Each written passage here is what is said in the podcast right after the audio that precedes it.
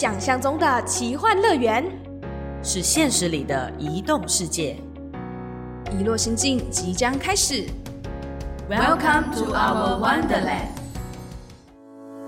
欢迎收听《遗落心境》，我是主持人小植。Hello，大家好，我是豆腐。今天我们要讲的可能是比较先从小植的视角，因为小植在大学时期的时候，曾经也参与过很多的志工服务团，所以很好奇，就是在志工服务团里面，不管是亲自去服务的经验啊，或者是学长姐们出队去不同的国家深耕或蹲点的时候，到底发生了什么样的事情？那今天呢，他除了之前在大学的时候有志工服务的经验之外呢，呢竟然在工作这个阶段的时候呢，也一个人跑到了某一个深山遥远的地方去。观察我们的 IG 的话，就会发现之前小时有一集在开箱那个泰国泰北的代购，大概三千多块吧，是不是就是我们今天的大来宾呢？是，终于敲碗到了，欢迎曾经去过泰北工作，然后教书的中文老师品轩，欢迎。Hello，大家好。我们会好奇说，你曾经到泰北的孟安村圣心中学当了三年的中文老师，是不是真的只是去台北教中文？是这样吗？那边的中文老师其实是相对于当地老师啦，所以我们叫中文老师。哦但是我也有教数学、教电脑、教其他就是学校有的东西。那等于说你，因为我们刚刚有介绍到说，品轩之前就已经有去过可能不同的地方做志工服务。从你过去的经验，志工服务到这一次，其实在台北当老师三年下来，那你觉得这个经验的差别前后是哪一种感觉是不一样？以前大学因为念书的关系啊，志工服务是比较短期的，大概一个月左右。去台北我去了三年，我觉得差不多半年、一年以上。长期的这种服务有一点不太一样。短期服务的时候，因为你不可能不通知人家就跑去，所以当地人也会 预备好很多事情，我们要使用到的教材等等都可以事先接洽嘛。可是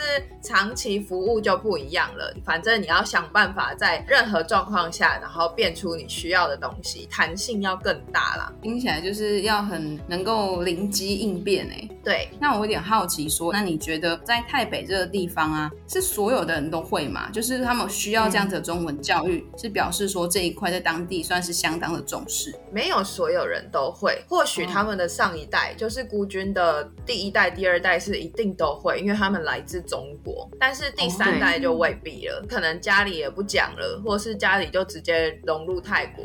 那到后来就是中文学校的学生很广，包括纯泰国人跟山上的少数民族，或是缅甸的少数民族，他们就是只有他来中文学校上课才用到中文而已。整个差很多哎、和我的想象。应该说之前看一些纪录片，会以为说当地的这个整个村落是所有的人都会讲中文，没想到到了好几代之后，它的演变也开始渐渐的不同了。你认为说，因为到那边原本是中文老师的头衔，就有点像全科老师，然后到那边生活，包含一些生活费啊，以及跟呃在地人的相处，尤其是以一个老师的角色和学校之间有没有一些沟通上的困难？多多少少都是有啦。不过就是因为以前服务的经历，就是我也知道我们不可以带着太多的主见去到一个地方。如果说困难的话，大概是那种接受捐赠的心态。那我们都希望东西要用在刀口上，哎，不是拿了就好。那是因为我觉得那是台湾这些年演变来有进步，然后也有人在为这些事情努力。但在台北有点不太一样，因为很多人都不了解，但就觉得哦他们很可怜，很需要，然后就会捐。哦可是捐的时候并没有了解当地状况。那你在这部分，有时候你们要处理这一块，你会有哪一些就比较特别的经验吗？基本上就是接受捐赠这一块，轮不到一个老师来就是直接处理，大部分都是校长、副校长接收。那像之前我看到比较可惜的是，有单位捐赠过大量的就是那种优质英文学习的杂志到我们学校，大概堆了半个仓库吧。但我们是中文学校，所以那个仓库就是从我去，它一直都堆在那里长灰尘。然后后来学校就选择用那种纸类回收的方式把它卖掉了。好歹卖个杂志价钱吧。但因为在山上，它真的就是废纸吧。嗯。哎，那这样这个问题其实我觉得有点大，有可能是民众他们不太了解说当地需要什么，还是说有其他的缘故呢？你觉得？捐赠者或是接收者，我觉得都有责任。就是捐赠之前，如果可以尽可能的了解，就会发现我们真的是中文学校，而且没有英文课。然后接收者其实他也有可能就是当我们比如说我们要去其他地方捐东西的时候，也可以看看你自己就是跟你对口的人，他是否值得信任，或是因为某个程度他拿了这些捐赠品，那回到学校回到村子，他很有面子，他可以发放这些捐赠品。有可能他根本不会在乎当地真实的需求。哎，那品轩，你观察到这个情况之后，虽然说老师刚刚可能不太能够做哪一些这个改变，但是你有试图的去冲撞这个体制吗？因为我去之后，我就开通了自己的 IG，记录我的生活点滴和分享。那我在教学的时候，其实有遇到一些状况，比如说好好一个中文学校，却没有一本近五年内的中文字典可以使用，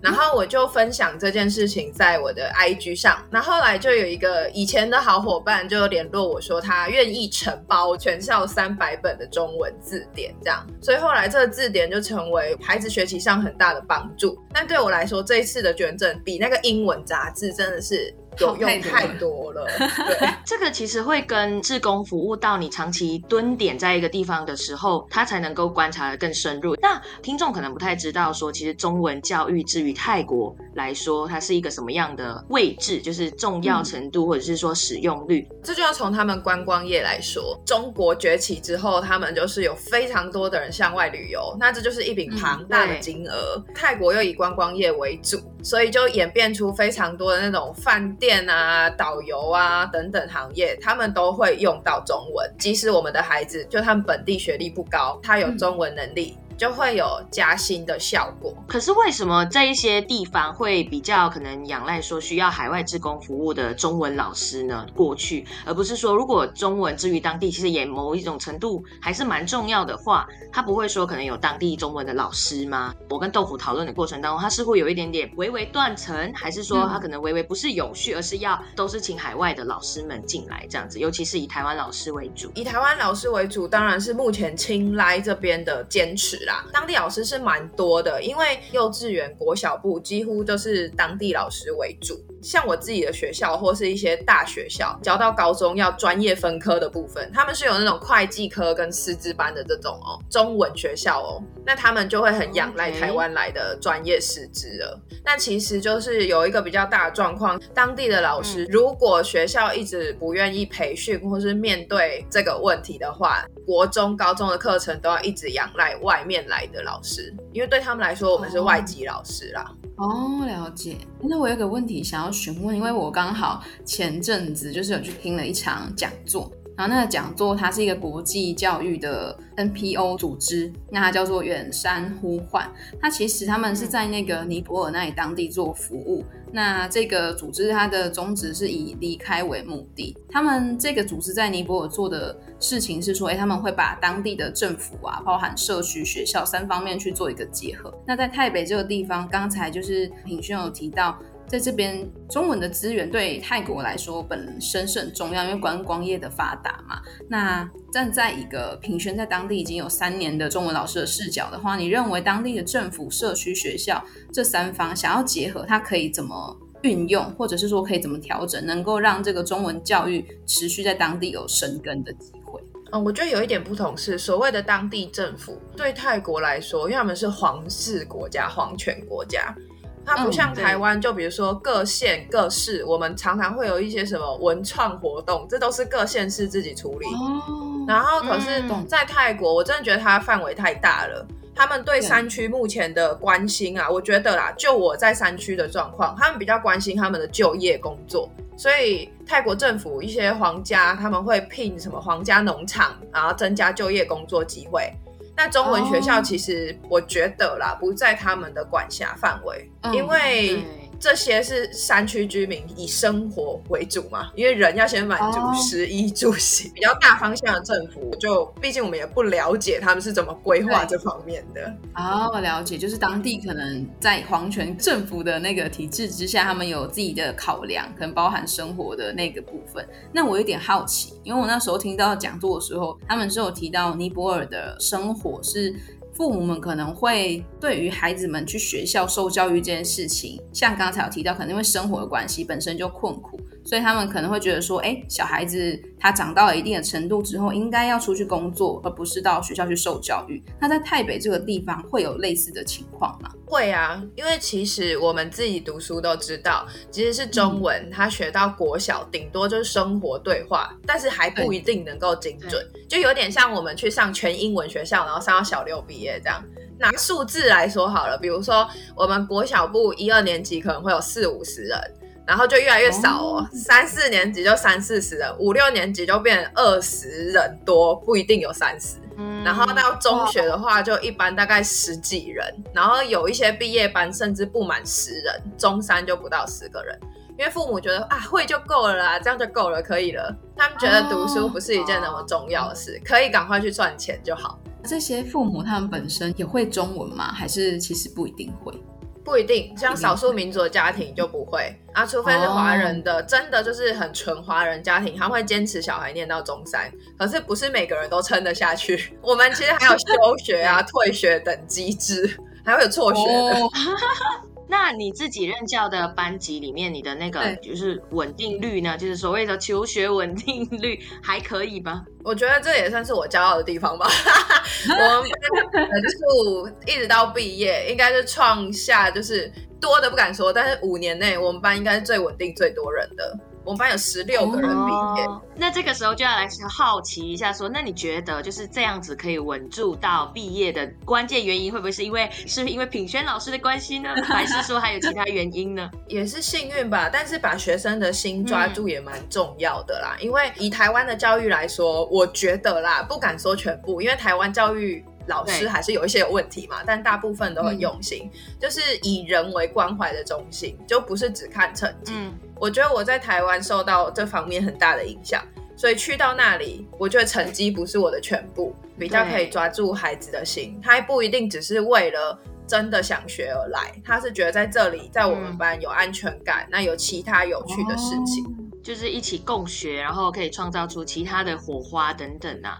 可是其实难免啊，因为很多的小朋友来来去去的原因，也不一定是他可能自己想要的。其实品轩在海外，不管是志工服务，或者是这一趟三年下来中文老师之旅，有很多的细节没有办法在短短的十五分钟跟大家分享。所以如果想要知道更 detail 的，可能是关于品轩的故事的话，可以听小植在广播电台另外一个副业采访过品。轩的节目可以去搜寻，我放在那个底下的说明栏，然后也可以去关注说品轩的 IG，关于品轩的台北的故事都可以去追踪，然后关注他，然后其实偷偷说就是代购团啊或什么你们知道的，之前有 有跟大家讲过的也都在里面哦。那最后最后呢，就是就品轩这三年下来个人的经验，毕业的孩子或当地的孩子，他们出路大概会是什么？那如果学完中文以后，如果有加值的效果以后，他们出去以后会有。考虑说要返乡回来吗？价值的部分，我觉得很看人。如果他是一个愿意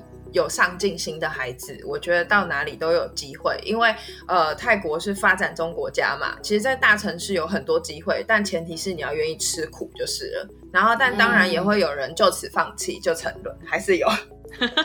这个需要哪里都有，对，这事情其实台湾也会有。呃，如果是返乡的话，目前是几乎看不到，因为在乡村里面的生活跟所赚的钱跟城市不成正比，所以很少有人会回到山上，除非那种没有身份证，然后逼不得已的那种没有选择的例子。哦，所以他们如果在大城市有了一有一个工作之后，其实返乡几率基本上接近于零吗？对，几乎都是，就顶多过年回家，或是送钱回来这样而已。那其实这不难看出，说一个地方的城乡上面还是有一些落差跟问题在的啦。就是，但这个真的太结构，也轮不到我们三个小咖在这边讨论这个。实话，这真到哪里都有城乡的差距。